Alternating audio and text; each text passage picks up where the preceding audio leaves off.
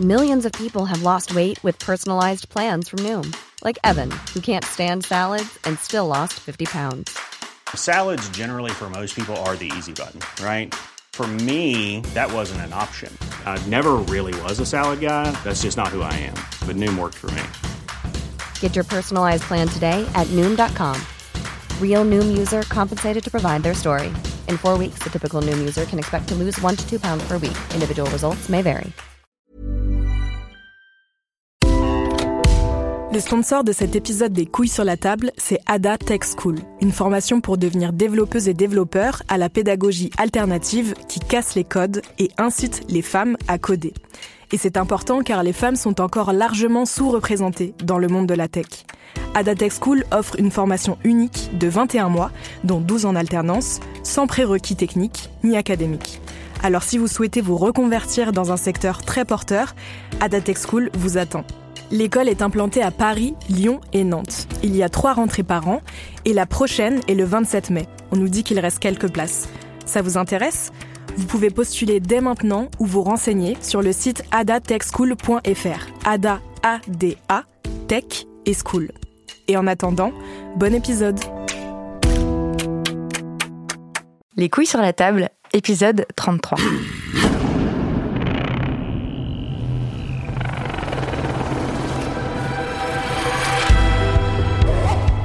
Dans cet épisode, nous plongeons dans notre passé profond. En 30 minutes, nous allons parcourir une période courant sur plusieurs millions d'années.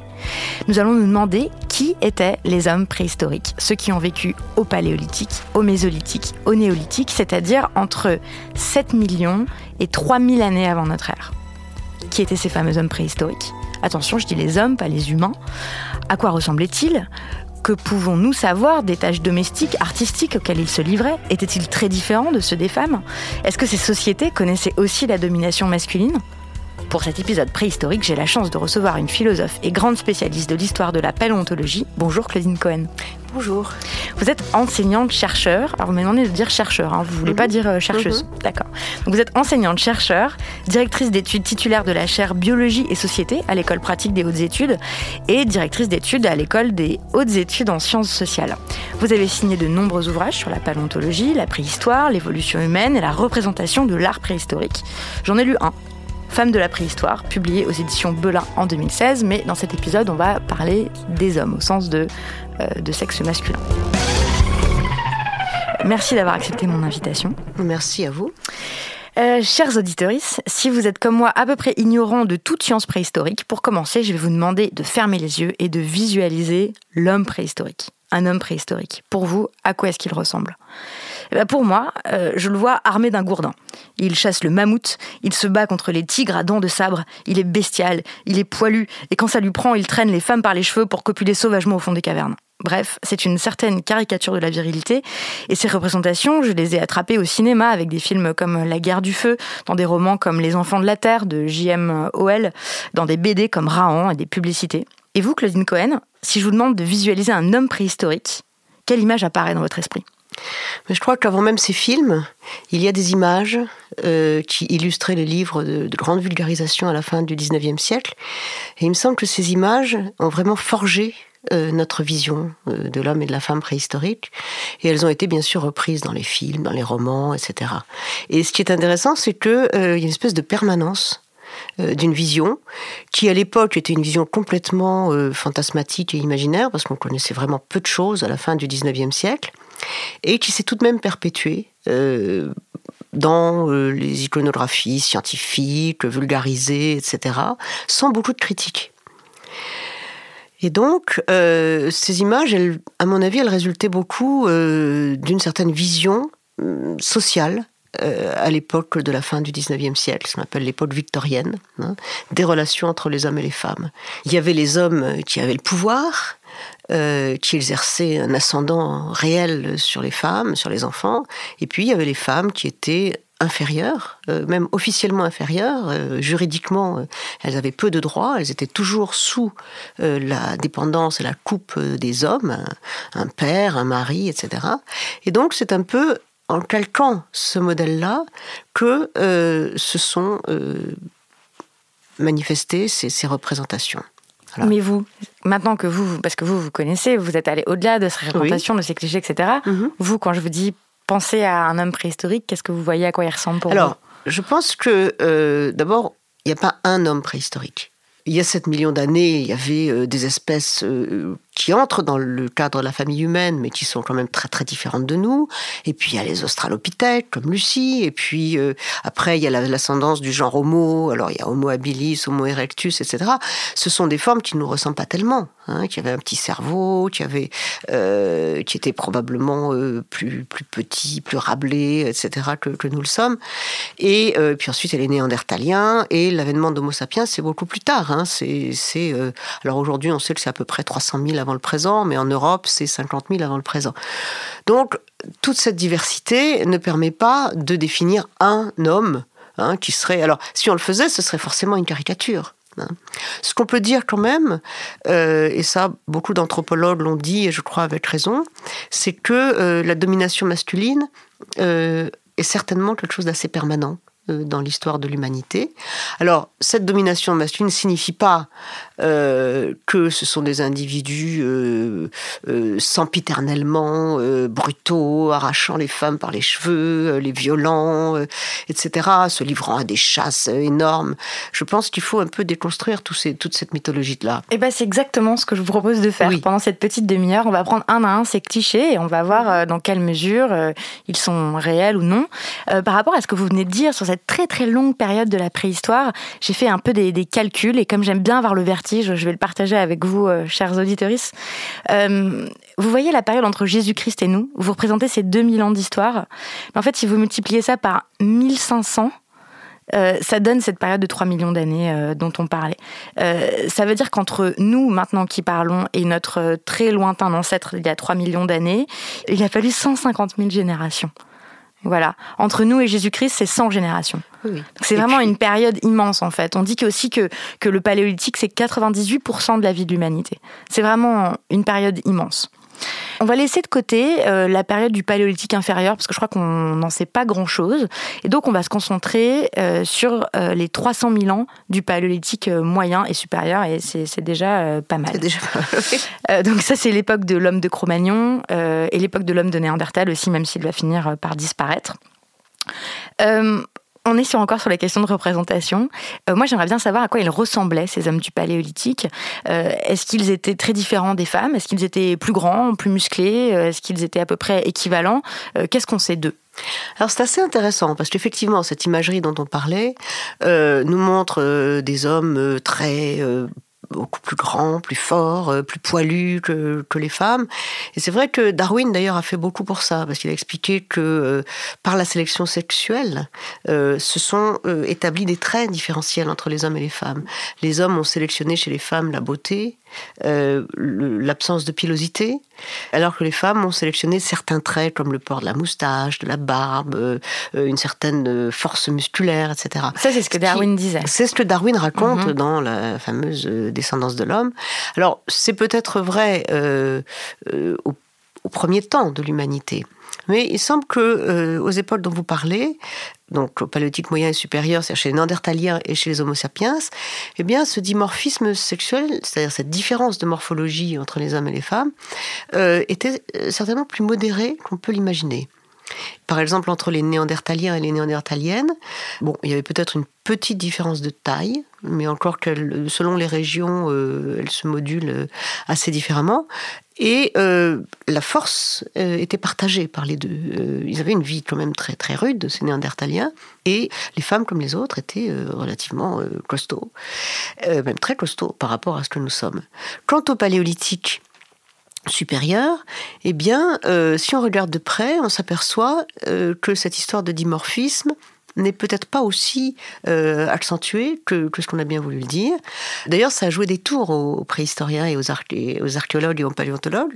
Parfois, on a trouvé, euh, par exemple, au Gravétien, qui est une des périodes les plus anciennes du paléolithique supérieur en Europe, il y a à peu près 27 euh, 000 ans. Hein. On a trouvé en, Italie des sépultures de personnages bien costauds, ornés de, de perles, d'offrandes et tout ça. On a dit c'est des chefs. Et euh, donc, on a identifié ces sépultures comme des sépultures euh, honorifiques pour des chefs. Masculins. Bien sûr, des chefs masculins. Et puis un jour, on a trouvé une de ces sépultures, elles étaient toutes un peu pareilles, disposées de la même façon, avec le même genre d'offrandes, etc. Et il y avait à l'intérieur même du bassin, il y avait un bébé encore euh, en gestation. Hein. Donc c'était évident que c'était une femme. Et là-dessus, on a dû relire toutes ces sépultures parce qu'on a quand même les moyens de différencier par le bassin, euh, par certains traits anatomiques euh, des hommes et des femmes. Bon, on avait regardé ça assez vite. On était persuadé par, par la corpulence euh, et par, le, et par les offrandes que c'était des hommes. On s'est aperçu que c'était des femmes. Hmm. Hein? Donc on a dû relire tout ça. Il y a par exemple un fossile qu'on appelait l'homme de Menton, qui a été trouvé au 19e siècle, la fin du 19e siècle, donc près de Menton. Là. Et maintenant, si vous allez au musée de l'homme, c'est la dame du cavillon. Hein, c'est une dame. Hmm. Et donc, euh, ce genre de découverte nous persuade que, au fond, dans, en tout cas à cette époque du Gravétien, euh, les hommes et les femmes n'avaient pas une telle euh, différence de, de, corpulence, de robustesse, que l'on puisse tellement les, les différencier. Alors c'est très intéressant pardon, je vous coupe, mais on parle de sapiens, on est d'accord, pas seulement de Néandertal. C'est vrai que Néandertal, on n'a que 1% euh, de notre génome, c'est ça qui descend de Néandertal. Donc, euh, entre 1 et 5%, enfin bon. Mais euh, c'est intéressant aussi de considérer les, civilisations néandertaliennes et la manière dont elles vivaient. Et d'ailleurs, on sait très bien que les Néandertaliens, comme les sapiens, avaient déjà des règles de parenté. Hein. C'est-à-dire que euh, leur comportement, c'était pas euh, je trouve une bonne femme, je l'arrache par les cheveux, je la viole, et puis voilà. Hein. Euh, c'est comme ça que les enfants sont faits, pas du tout. Hein. Toute société humaine élabore un certain nombre d'interdits donc des interdits de, évidemment de l'inceste, hein. c'est-à-dire euh, des règles de parenté. On se marie pas avec qui on veut, on, ne copule pas avec qui on veut, il y a des interdits sexuels, etc. il est fort à parier que dans la préhistoire, ces règles existent déjà. Et donc on faisait pas n'importe quoi. Hein. Je ne pense pas que les, euh, les, préhistoriques doivent être considérés comme des sauvages absolus euh, qui euh, se livraient à toutes sortes de, de comportements violents et répréhensibles. alors, ça ne veut pas dire qu'il n'y avait pas de violence. Hein. ça ne veut pas dire qu'il n'y avait pas de domination masculine, mais je crois quand même que les comportements, et en particulier les comportements sexuels, les relations entre hommes et femmes, étaient déjà réglés. Un cliché que j'ai évoqué, c'est celui du chasseur de mammouth. Euh, l'homme qui chassait les mammouths, tandis que euh, la femme attendait à, la caverne avec euh, des petits pendus à ses mamelles et qu'elle attendait que le chasseur de mammouths revienne pour la nourrir. Bon, l'une des questions des paléontologues, si je vous ai bien lu, si j'ai bien compris, c'est de savoir comment les humains sont devenus humains et pour y répondre, ils ont inventé des modèles explicatifs. Et l'un de ces modèles d'hominisation, c'est la chasse. On a dit, voilà, euh, donc là je, vous cite, hein, c'est vous qui l'écrivez dans votre livre Femmes de la préhistoire. La chasse, euh, c'est un, modèle d'hominisation parce que ça permet la fabrication des outils, ça induit une répartition des tâches entre les chasseurs, ça développe la ruse, l'altruisme, l'endurance à la course, ça révèle des qualités sociales, physiques, intellectuelles. Et c'est un modèle qui fonctionne bien, quoi, pour expliquer comment les humains sont devenus des humains. Comment les hommes sont devenus des humains? Comment les hommes sont devenus des humains Parce que c'est un modèle qui était euh, androcentré, ce modèle de la chasse. Exactement. Mais sauf que voilà, c'est là, c'est là où c'est là où c'est très intéressant, c'est qu'en fait, ce modèle a été remis en question parce qu'il est androcentré, parce qu'on ne considérait que les hommes. Est-ce que vous pouvez nous, nous expliquer ça, nous raconter ça? Alors ça, ce modèle, il existe depuis très longtemps. On le trouve chez Darwin, on le trouve dans les années 50, d'ailleurs avec plein de bons sentiments. Hein. On voulait pas être raciste, on voulait expliquer comment euh, l'humanité s'était forgée à travers des comportements euh, culturels, etc. Et on dit, voilà, la chasse, ça explique tout. Hein. Et la chasse, c'est évidemment l'homme Hein, euh, vire le, mal, euh, qui euh, développe toutes ces qualités extraordinaires et grâce auxquelles il va subvenir aux besoins de sa pauvre épouse éplorée au fond, au fond de, la caverne, qui va échanger ses faveurs sexuelles contre, contre les protéines, contre la viande. Et c'était un modèle qui semblait, qui, qui semblait marcher très bien dans les années 50 aux États-Unis, c'est ça qu'on enseignait. Et là-dessus, euh, comme il, a, commencé à y avoir des femmes anthropologues à ce moment-là euh, dans ces universités américaines, et des femmes assez féministes, hein, et qui sont devenues des féministes assez radicales, euh, elles ont dit, mais enfin quand même, c'est pas possible d'imaginer un modèle de misation de ce genre. Les femmes n'ont-elles donc pas contribué du tout au processus même de, de devenir humain euh, et, donc, elles ont un peu renversé euh, cette espèce de modèle en disant qu'après tout, euh, si on regarde les sociétés actuelles de chasseurs-cueilleurs, bon, qui ne sont pas des sociétés préhistoriques évidemment, mais qui sont des sociétés qui ont le même mode de fonctionnement et de vie c'est-à-dire un mode de vie nomade, une économie de prédation, on va chercher dans la nature de quoi se sustenter, eh bien on se rend compte que les femmes contribuent énormément à la subsistance du groupe. Elles ne sont pas euh, terrées au fond d'une caverne. D'ailleurs, on n'habitait pas dans les cavernes du tout à l'époque paléolithique, ni non plus chez les chasseurs-cueilleurs d'aujourd'hui. Mais elles participaient à toutes sortes d'activités euh, donc qui, permettaient la subsistance du groupe, en particulier la cueillette. Hein. Euh, le ramassage d'un tas de trucs, euh, les, œufs, euh, les, animaux qui étaient pris au piège. Elle participe à la, chasse même, hein, comme rabatteuse, comme celle qui ramasse donc les, animaux morts, etc., qui les ramène. Elle porte énormément, hein, c'est elle qui porte toutes les charges du groupe. Donc il y, a vraiment des activités extrêmement variées extrêmement utile au groupe et à la subsistance du groupe, et sans doute même plus que la chasse aux grands mammifères. Hein. Parce qu'on imagine toujours que c'est une chasse aux mammouths, euh, Alors, aux, d'abord des mammouths. Il y, avait effectivement euh, certaines populations, en particulier en Russie, euh, qui, pour qui le mammouth était vraiment l'animal qui servait à tout, hein, parce qu'il n'y avait même pas d'arbres, même pour se chauffer, même pour construire les maisons. donc on avait les os de mammouth, les défenses de mammouth, etc. La chair du mammouth qu'on gardait dans des espèces espèce de, de, frigidaire dans le permafrost, etc. Il n'est pas sûr que ces mammouths aient été euh, chassés euh, avec des armes. Il se peut qu'ils étaient pris au piège, à des pièges.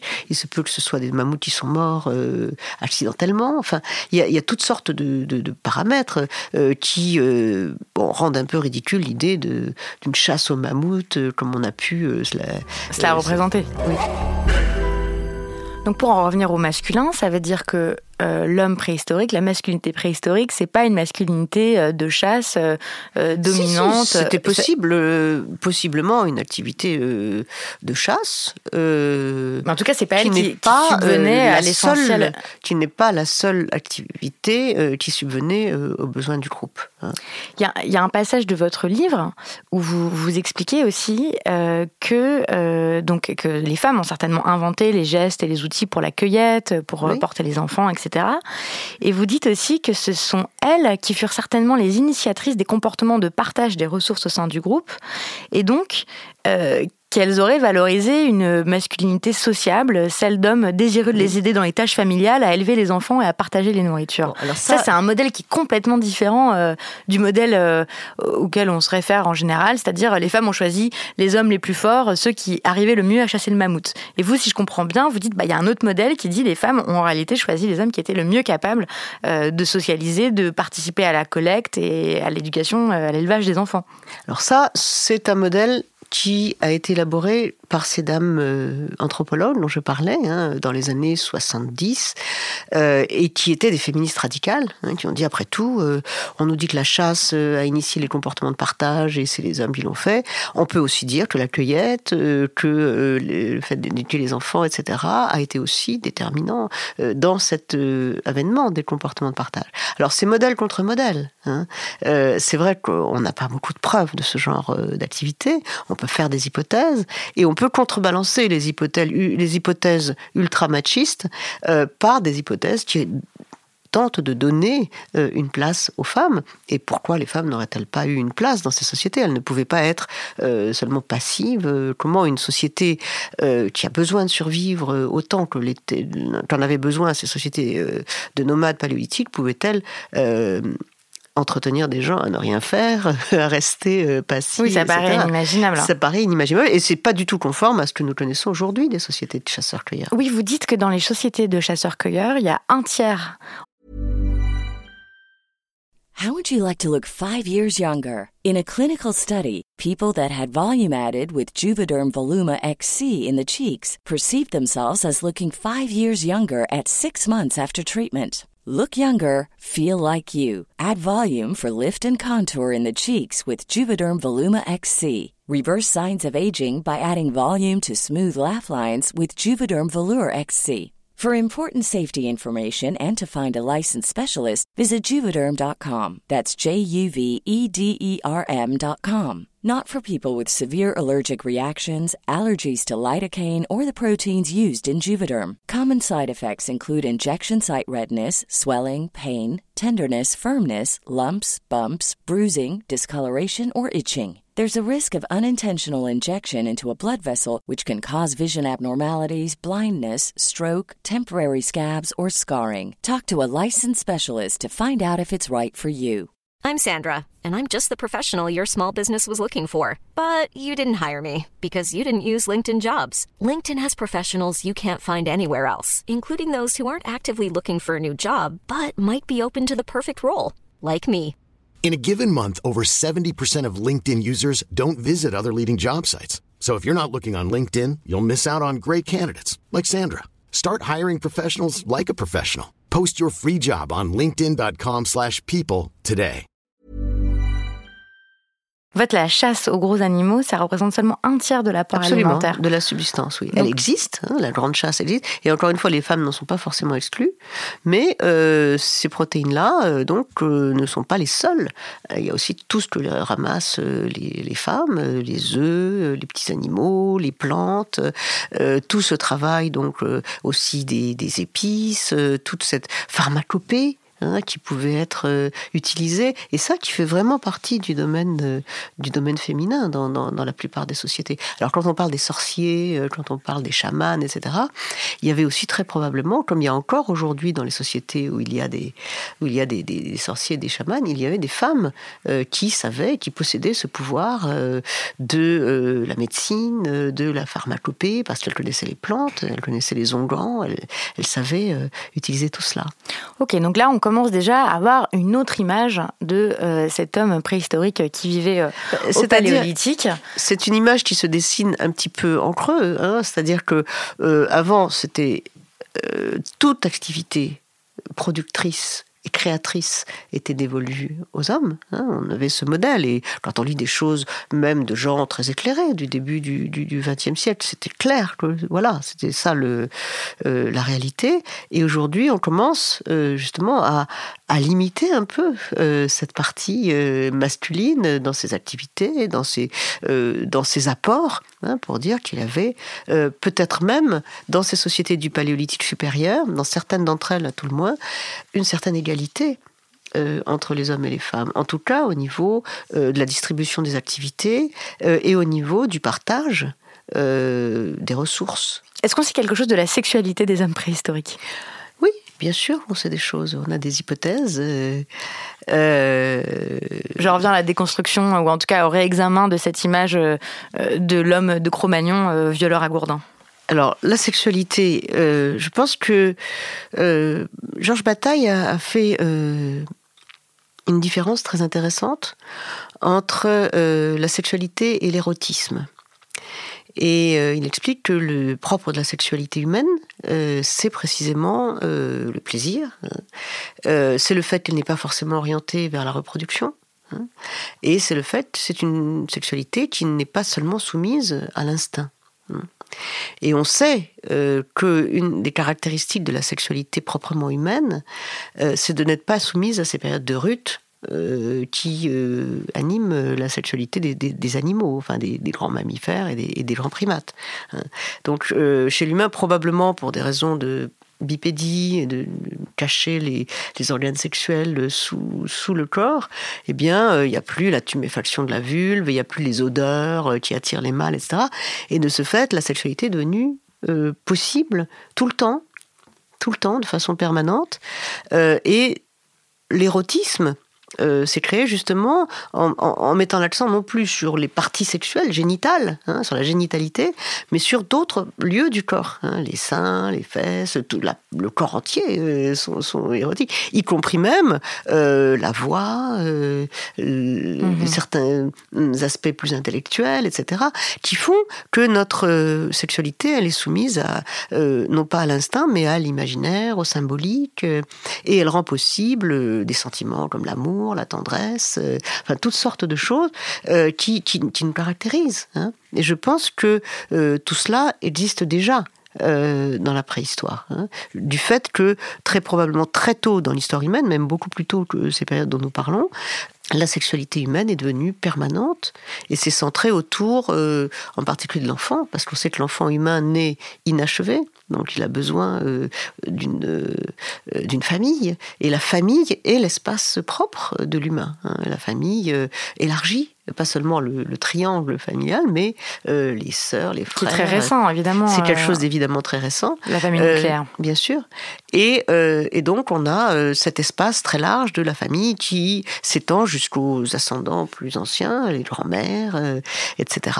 Voilà. Donc, je pense que cette sexualité humaine, qui. Alors, parler d'érotisme, évidemment, ça ouvre toutes les possibilités de la, de la sexualité. Donc, euh, donc l'homme préhistorique, euh, même au paléolithique, n'était sans doute pas euh, le rustre qu'on se Je ne pense pas du tout que les hommes du paléolithique étaient des rustres. On va faire un bond dans le temps là. On arrive au néolithique, donc on a sauté plusieurs centaines de milliers d'années, et là on arrive au moment où les humains commencent à se sédentariser et à faire de l'agriculture et de l'élevage. Donc on est entre il y a 8000 et 5000 ans selon les aires géographiques. Ça commence même avant, hein. ça commence même autour de 11 000. Euh, et ah, on a des traces de, sédentarisation euh, dans certains lieux autour de 20 000 avant, avant le présent. Ah, hein, dans certains sites. J'ai pas lu les, les, les, bonnes, les bonnes sources. Mais... Si, si, c'est rare, mais je veux dire que la néolithisation, c'est un processus, c'est pas une coupure. En tout cas, c'est un énorme changement, et donc ça a forcément des conséquences sur euh, les relations entre les hommes et les femmes et la masculinité. Alors bon, essayons dans le temps qui nous reste de définir ou d'imaginer les contours de ce que serait une masculinité néolithique. Euh, qu'est-ce que nous apprennent par exemple les tombes du néolithique sur les différences de sexe euh, alors, avant de parler des tombes, moi j'aurais parlé du mode de vie. D'accord. Hein, parce que il s'agit d'un mode de vie qui est sédentaire, qui est centré sur l'agriculture, sur l'élevage, euh, et donc euh, où il n'y a plus, euh, d'abord ce sont des groupes beaucoup plus grands, qui s'installent dans des villes ou dans des, débuts des embryons de, cités, où les femmes travaillent, mais elles sont beaucoup plus soumises à la, génération des enfants. Hein. Il faut des enfants pour travailler la terre. Donc, il n'y a plus ce contrôle des naissances qu'il pouvait y avoir par, la, par exemple la ménorrhée de lactation chez les femmes du paléolithique. Elles pouvaient contrôler en allaitant les enfants euh, et avoir un enfant tous les 4 ans, par exemple. Elles ne pouvaient pas se balader avec un petit bébé, 18 euh, petits bébés dans les bras, euh, comme ça. Donc, enfin, avec 3 ou 4 bébés dans les bras. Et donc, au néolithique, on voit que les enfants naissent, les femmes sont chargées de cette éducation, sont beaucoup plus sédentaires. Et là, à mon sens, hein, bon, on peut en discuter, mais il me semble que c'est là que la domination masculine s'accentue hein, et que euh, on trouve euh, une aliénation peut-être plus prononcée euh, des femmes. Donc une domination plus grande des, hommes sur les femmes. Oui, c'est vrai que au néolithique aussi, non seulement probablement la, la, domination masculine dans la famille s'accentue, mais la violence s'accentue aussi? Ça, on a des traces de ça. Hein. On a des traces de. Bon, au paléolithique, on en a très peu des traces de violence. Hein. On a un ou deux squelettes où il y a une flèche ou quelque chose comme ça, ou qui semble avoir été l'objet d'un coup. Encore, on ne sait pas d'où vient ce coup. Mais au néolithique, on a vraiment des carnages. On a vraiment des scènes euh, de, de, grande violence et de guerre. Hein. Et, donc, euh, la propriété euh, est probablement un des concepts qui engendre ce genre de comportement. Et euh, on voit que souvent les femmes et les enfants étaient euh, victimes encore plus de ce genre de, comportement.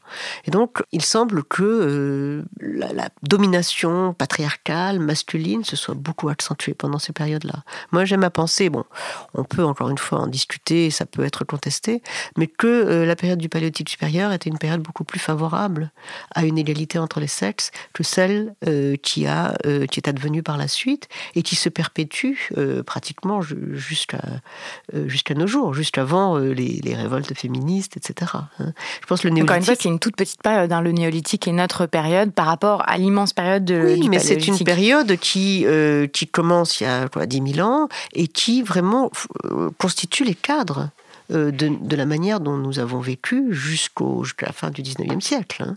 L'économie agricole, les, les, cités, enfin tout cela s'installe déjà à ce moment-là. Et je pense que le, le, la domination masculine telle que on peut encore la, la repérer dans certaines cultures aujourd'hui, c'est quelque chose qui, qui, vient de loin. dans la nôtre aussi, hein, la domination masculine, on peut encore. aujourd'hui, la domination masculine, maintenant, commence à être un petit peu revue euh, par un certain nombre de, de, luttes, euh, en particulier le contrôle des naissances. Enfin, toutes ces choses euh, ont peut-être joué un rôle très important dans, cette, dans ces débuts de basculement.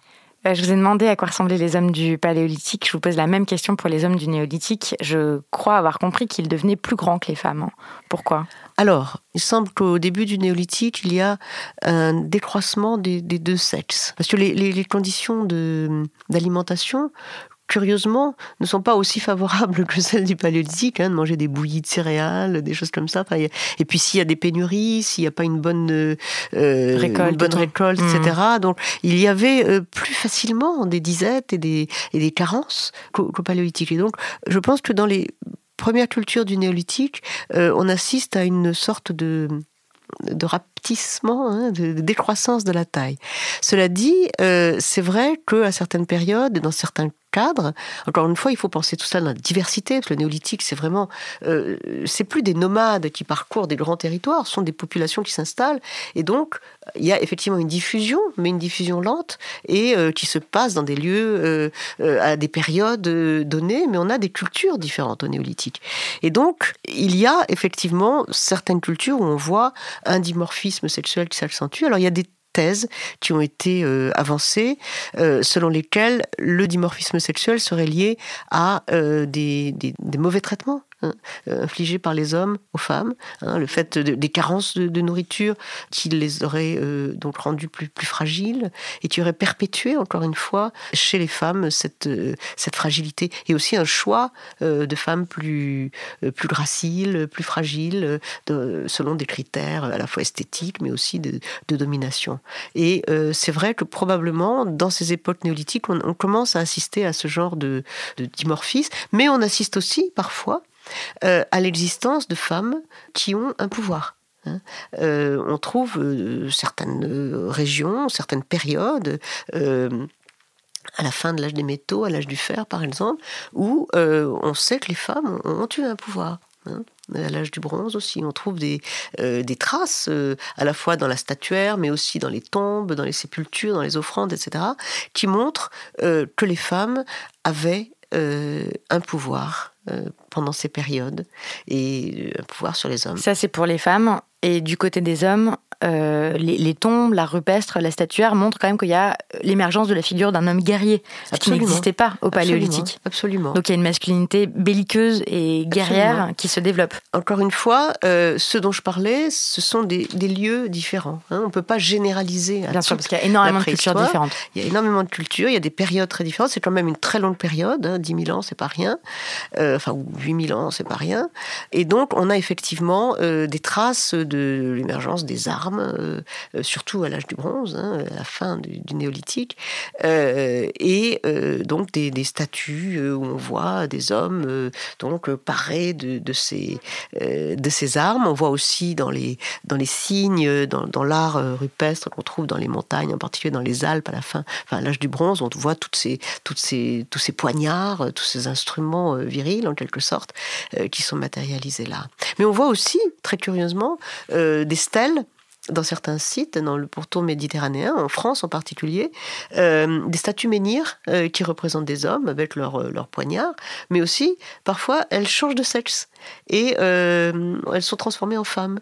Ce qui signifie que dans ces sociétés-là, au moins, les femmes pouvaient aussi être des héros ou des, ou des demi-dieux ou des, ou des personnages respectés et on érigeait des statues à leur gloire.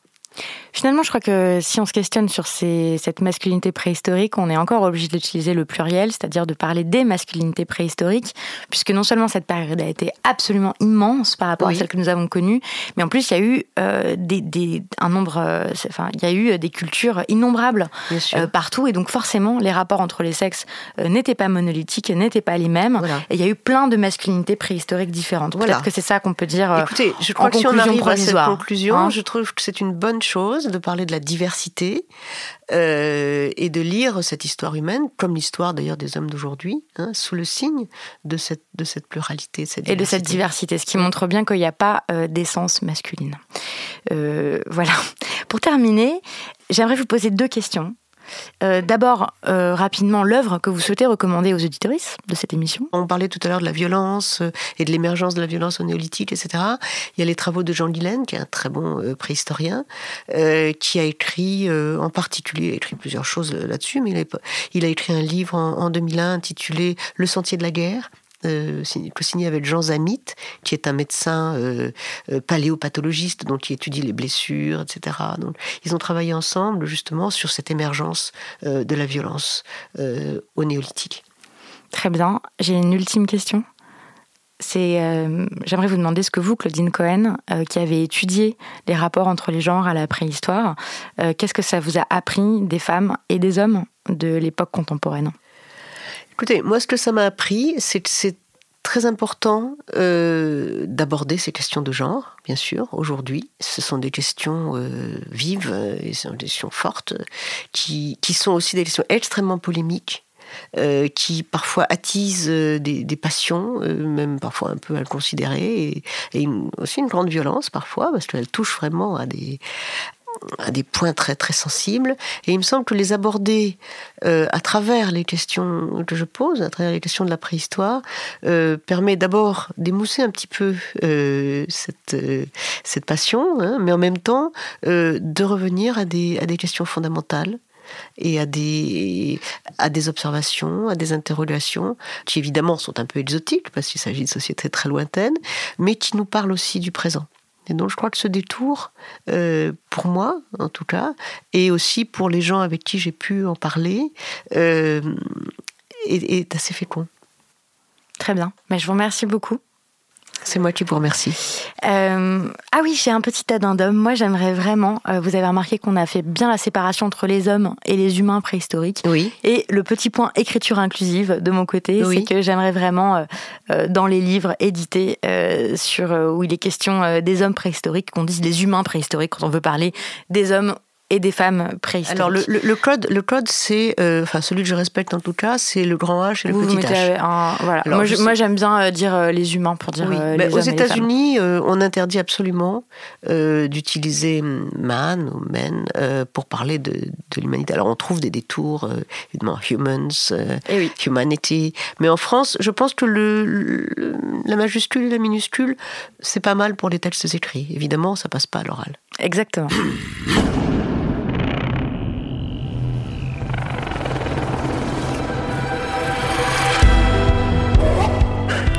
Toutes les références de cet épisode sont à retrouver sur le site de l'émission binge.audio. Vous pouvez écouter tous les épisodes précédents sur votre application de podcast préférée, ainsi que sur YouTube, Deezer et Spotify. Et moi, vous pouvez m'interpeller sur Twitter, Facebook et Instagram. Euh, ah, et par mail aussi à l'adresse euh, les binge.audio. N'hésitez pas à laisser des commentaires et des étoiles sur Apple Podcast. Les couilles sur la table est un podcast produit par Binge Audio à la prise de son et à la réalisation Quentin Bresson, à l'édition Camille Regache et David Carzon, c'est le directeur de la rédaction. Ah, et cette fantastique musique de générique dont je ne sais pas vous, mais au bout de 33 euh, épisodes, moi je ne suis toujours pas lassée, est signée Théo Boulanger. Merci beaucoup et à bientôt. Binge Hey, it's Danny Pellegrino from Everything Iconic. Ready to upgrade your style game without blowing your budget? Check out Quince. They've got all the good stuff shirts and polos, activewear, and fine leather goods, all at 50 to 80% less than other high end brands. And the best part? They're all about safe, ethical, and responsible manufacturing. Get that luxury vibe without the luxury price tag. Hit up quince.com slash upgrade for free shipping and 365 day returns on your next order. That's quince.com slash upgrade.